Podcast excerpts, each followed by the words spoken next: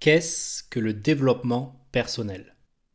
Eh bien, il s'agit d'un courant de pensée regroupant un ensemble de méthodes visant à l'amélioration de la connaissance de soi et de sa qualité de vie, ainsi qu'à la valorisation de son potentiel dans la réalisation de ses projets.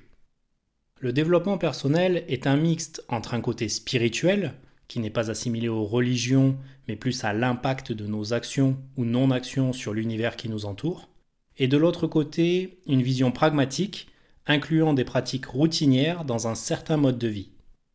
C'est la recherche de sens à sa vie dans une société d'abondance, comme un besoin de transcendance que nous ne pouvons pas satisfaire par nos possessions matérielles. Sur un plan social, le développement personnel correspond au sommet de la pyramide des besoins de Maslow, soit le besoin d'accomplissement de soi. Ce qui signifie que si vous êtes en train de m'écouter en ce moment, avec mon titre putaclic, c'est que vous êtes des privilégiés. Vous n'êtes pas dans la recherche de besoins physiologiques, comme manger à sa faim, dormir, respirer, vous reproduire, ni dans des besoins de sécurité, comme avoir un toit au-dessus de votre tête et une source de revenus, ni même dans des besoins d'appartenance et d'amour, via votre famille et vos amis. Vous êtes au moins à un développement de votre estime, de votre confiance en vous, de votre réussite, peu importe la définition que vous lui attribuez. Vous faites donc partie du faible pourcentage sur cette planète à pouvoir vous poser ces questions. Maintenant, je tiens à préciser que le développement personnel n'est pas une mode passagère. Seul le terme est nouveau. L'accomplissement de soi existe depuis des millénaires. C'est la raison pour laquelle je souhaite vous parler aujourd'hui de philosophie. Alors ne commencez pas à saigner du nez. J'en entends déjà me dire que philosopher, c'est faire grincer les mots pour intellectualiser des choses simples et se procurer un sentiment de sagesse. La véritable intelligence est d'ordre pratique, elle concerne notre rapport à la réalité concrète dans notre existence. Et c'est vrai, mais certaines philosophies amènent un courant de pensée intéressant, comme le stoïcisme, dont je vais vous parler aujourd'hui. Alors je tiens à préciser que je ne suis pas philosophe, il s'agit ici de la vulgarisation de ma compréhension du stoïcisme. Alors pour recontextualiser, le stoïcisme nous provient de la Grèce antique, soit le 3 siècle avant notre ère. Il est l'héritier de la philosophie de Platon, donc après Socrate et Aristote, fondée par Zénon de Kition, puis partagée par Épictète, Sénèque, Marc Aurèle et bien d'autres. Le stoïcisme n'est pas seulement un modèle de pensée, mais plutôt un art de vivre. C'est une philosophie totale qui combine à la fois la théorie et la pratique qu'on pourrait définir comme la compréhension qui mène à l'action. L'idée principale du stoïcisme, c'est d'agir sur ce que nous pouvons changer et ne pas être impacté par les événements qui ne dépendent pas de nous. C'est donc une philosophie de l'action consciente et non de la passivité. J'ai détaché cinq notions clés et je vais essayer d'en faire le parallèle avec notre société moderne. Le premier élément amené par le stoïcisme, c'est la notion de gestion des émotions. Il s'agit ici de devenir neutre face à ses émotions. Le stoïcien pense que le monde est rationnel. Tout ce qui arrive est le résultat d'un enchaînement de causes et d'effets, donc tout ce qui arrive doit arriver.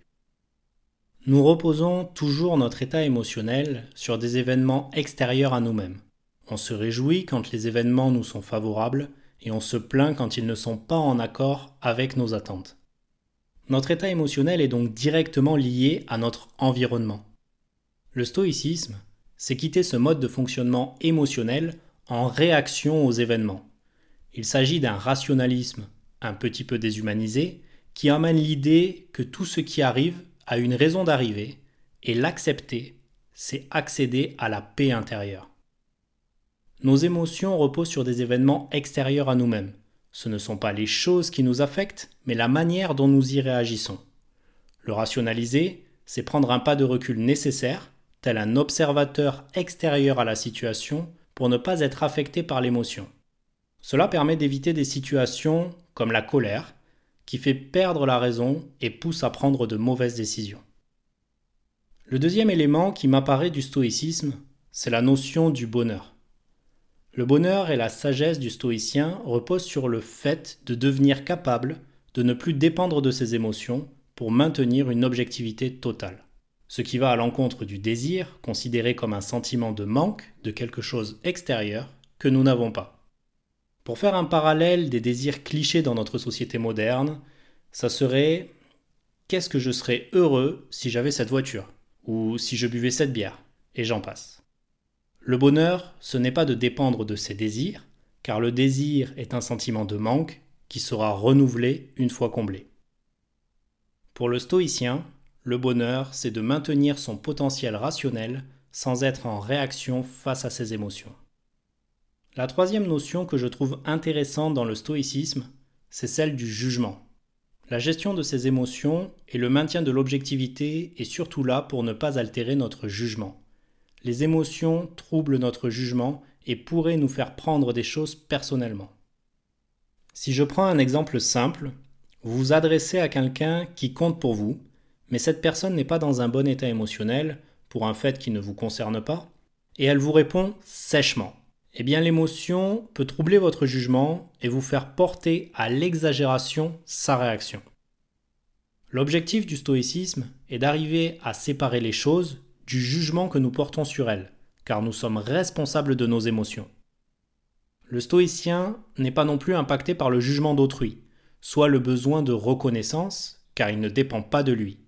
Le jugement des autres ne reflète pas nos qualités, ni nos efforts, et nous ne perdons pas de valeur faute de compliments. La quatrième notion que je ressors du stoïcisme, c'est l'acceptation. Le stoïcisme, c'est accepter ce qui ne dépend pas de nous pour ne pas se condamner à être malheureux. Notre impact sur le monde est faible. Il faut sortir de cette utopie du monde parfait et accepter qu'il puisse être décevant. La nature humaine est imparfaite. Égoïsme, méchanceté, hypocrisie et j'en passe il faut accepter de la côtoyer au quotidien sans être impacté émotionnellement. Pour prendre un exemple de nos jours que tout le monde a déjà dû vivre. Si vous êtes sur la route en train de conduire et un chauffard passe à toute vitesse en zigzagant entre les voitures, parce qu'il considère que son temps a plus de valeur que la vie de tous les usagers qu'il met en danger. Eh bien la réaction émotionnelle serait logiquement la colère, en lien direct avec la peur, mais vous pouvez aussi choisir de ne pas gâcher votre journée avec de mauvaises émotions en étant dans l'acceptation de la débilité de cette personne. La cinquième notion que je retire du stoïcisme, c'est la différenciation entre l'espoir et la volonté. Le stoïcisme se met en opposition avec certains dictons comme l'espoir fait vivre ou si Dieu veut, car c'est compter sur la possible survenue d'un événement sur lequel nous n'avons pas de pouvoir d'action. Espérer, c'est désirer ce qui ne dépend pas de nous à l'inverse de la volonté qui est une force d'action. Pour conclure sur le stoïcisme, je dirais que c'est une philosophie qui pousse à l'action sur ce que nous pouvons changer en acceptant les choses que nous ne pouvons pas changer. Il s'agit d'une philosophie dont la sagesse se définit par la lucidité et la raison dans nos choix et nos actions. J'espère que cet épisode vous a permis de définir le développement personnel moderne et d'en apprendre plus sur le stoïcisme que je considère comme son paternel. Si tel est le cas, pensez à vous abonner, à me mettre 5 étoiles sur Apple Podcast ou un like si vous écoutez sur YouTube. Portez-vous bien et à bientôt pour de prochains épisodes.